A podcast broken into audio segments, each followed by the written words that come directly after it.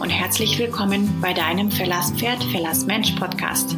Mein Name ist Kim Schmidt und ich möchte dir hier in diesem Podcast alle meine Erfahrungen aus der langjährigen Tätigkeit als Trainerin mitgeben, damit du der beste Trainer für dein Pferd werden kannst.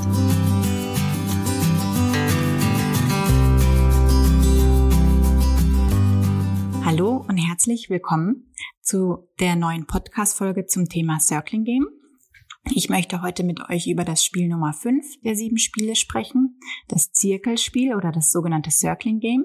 Ich bin mir ziemlich sicher, dass das Circling Game am meisten Fragen aufwirft von den äh, gesamten sieben Spielen. Und die Fragen möchte ich heute super gerne mit euch besprechen. Und ich möchte auch vor allen Dingen auf die Technik des Circling Games eingehen. Das Circling Game besteht aus drei Hauptzutaten. Die lauten Send, Allow und Bring Back. Also senden, erlauben und zurückholen. Das bedeutet, wir senden das Pferd auf einen Zirkel. Wir erlauben dem Pferd auf diesem Zirkel seine Verantwortungen wahrzunehmen und werden währenddessen neutral und wir holen das Pferd zurück, indem wir die Hinterhand auskoppeln, wenn es seine Verantwortungen eingehalten hat. Das sind die drei ähm, Haupt- oder Kernzutaten des Circling Games und stellen eben auch den wesentlichen Unterschied zum Longieren dar. Ganz wichtig ist, wenn ihr das Circling Game spielt, setzt euch am Anfang Ziele, also wie und in welcher Qualität soll das Circling Game heute sein. Und diese Ziele dürfen auch wirklich sehr, sehr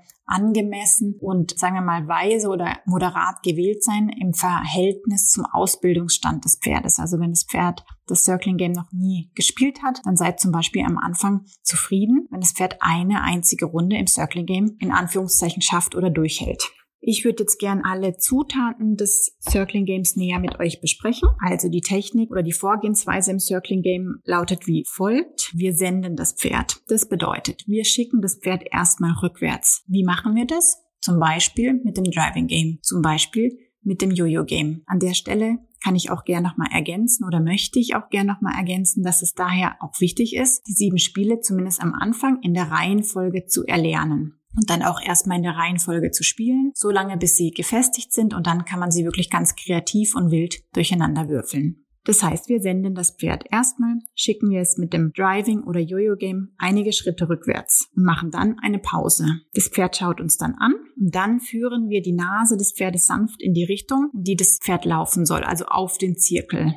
Wir strecken also quasi unsere Seilhand aus, sodass das Pferd auch mittels Porcupine Game, also folge dem Gefühl, spürt, wo es hinlaufen soll. Und diese Weisung unterstützen wir mit dem Stick, mit dem Driving Game. Das heißt, wir unterstützen diese Aufforderung allenfalls mit Anheben des Carrot Sticks. Wenn dein Pferd dann noch nicht reagiert, dann bewegen wir den Carrot Stick in kreisenden Bewegungen auf das Pferd zu, am besten auf die Pferdeschulter zu und würden im Zweifelsfalle das Pferd auch an der Schulter touchieren, bis es eben auf den Kreis geht und dann seine Zirkellinie findet. So, das heißt, das wäre die erste Zutat des Circling Games. Kommen wir zur zweiten Zutat, dem Erlauben oder dem Neutralwerden. Wenn euer Pferd jetzt also erfolgreich auf den Kreis gesendet wurde, dann ist es die Verantwortung des Pferdes, Gangart und Richtung beizubehalten und zu schauen, wo es hinläuft. Ohne dass wir es ständig daran erinnern, bitte geh weiter, bitte geh weiter, bitte geh weiter sondern das Pferd sollte eigenverantwortlich und partnerschaftlich seine Verantwortungen wahrnehmen. Am besten nutzt ihr dafür auch die ganze Länge des Seils und ihr gebt es ganz entspannt hinter eurem Rücken durch, wenn das Pferd an euch vorbeigeht. Das heißt, ihr dreht euch nicht mit wie beim Longieren, sondern ihr seid völlig neutral, wedelt nicht mit dem Stick rum, habt nicht die Arme ausgestreckt und angespannt, schnalzt auch nicht, sondern ihr seid ganz neutral, entspannt auf eurer Mittelposition und gebt das Seil hinter euch durch. Auch der Carrot Stick ist dabei immer in einer neutralen Position. Im Idealfall habt ihr diesen sogar an euch angelehnt, sodass wirklich gar keine Spannung von dem Carrot Stick ausgeht. Und hier ist es jetzt auch wichtig, dass ihr euch erstmal Ziele setzt, damit ihr überhaupt wisst, was belohne ich jetzt heute mit meinem Pferd. Also welchen Effort, den mein Pferd erbringt, belohne ich heute mit einer Pause. Damit ihr das überhaupt wisst, ist es ganz wichtig, ein klares Ziel zu haben, wenn ihr anfangt, das Circling Game zu spielen. Also wenn ihr das jetzt zum Beispiel das allererste Mal macht, könntet ihr euch vornehmen, eine einzige Runde. Wenn ihr schon etwas fortgeschrittener seid, könntet ihr zum Beispiel auch sagen, fünf oder zehn Runden im Trab oder Galopp. So, dann kommen wir zum Zurückholen, also der dritten Zutat des Circling Games. Wie holen wir das Pferd jetzt zurück? Wir koppeln es mittels Driving Game aus. Das heißt, wir machen rhythmischen Druck auf die Hinterhand, bis quasi die Hinterhand rausschwingt und das Pferd so zum Stehen kommt. Wie machen wir das? Wir bewegen uns etwas in Richtung Hinterhand, am besten noch ohne die Füße zu bewegen. Und dann warten wir, bis das Pferd mit der Hinterhand weicht und auf uns zukommt. Wenn das noch nicht ausreichen sollte, wenden wir folgende Phasen an. Wir verkürzen das Seil, schwingen den Carrot Stick und den Savvy String in Richtung Hinterhand. Also jetzt nicht mehr Richtung Schulter, sondern Richtung Hinterhand. Und wir verkürzen und schwingen, wir verkürzen und berühren so lange, bis das Pferd uns anschaut und die Hinterhand rausschwingt. Dann erlauben wir dem Pferd zu uns zu kommen und entspannen uns und geben dem Pferd bei uns Komfort. So, das wären die drei Zutaten des Circling Games. So funktioniert es dann in der Theorie, also in der Technik. Der ganz, ganz große Unterschied zum Longieren ist, dass wir aufhören, dem Pferd ständig zu sagen, was es zu tun hat. Das heißt, wir micromanagen es nicht mehr, sondern wir geben dem Pferd Aufgaben und Verantwortungen, was unsere Pferde besser als Partner werden lässt und auch besser als Lösungssucher oder als Puzzle-Solver. Also das Pferd lernt eigenverantwortlich die richtige Lösung zu suchen. Und das ist ja genau das, was wir wollen. Wir wollen ja Pferde, die mitdenken und wir wollen nicht Pferde, die laufen, weil wir sie scheuchen. Das ist ein ganz, ganz wesentlicher Unterschied. Wenn jemand longiert, macht er im Grunde genommen welches Spiel? Spiel Nummer drei, Driving Game. Das heißt, er bewegt das Pferd permanent mit seiner Energie oder mit seinem rhythmischen Druck. Das kann man machen, hat aber dann nichts mit dem Circling Game zu tun. Also Driving Game ist ja nicht per se schlecht, auch um mal das Pferd zu bewegen,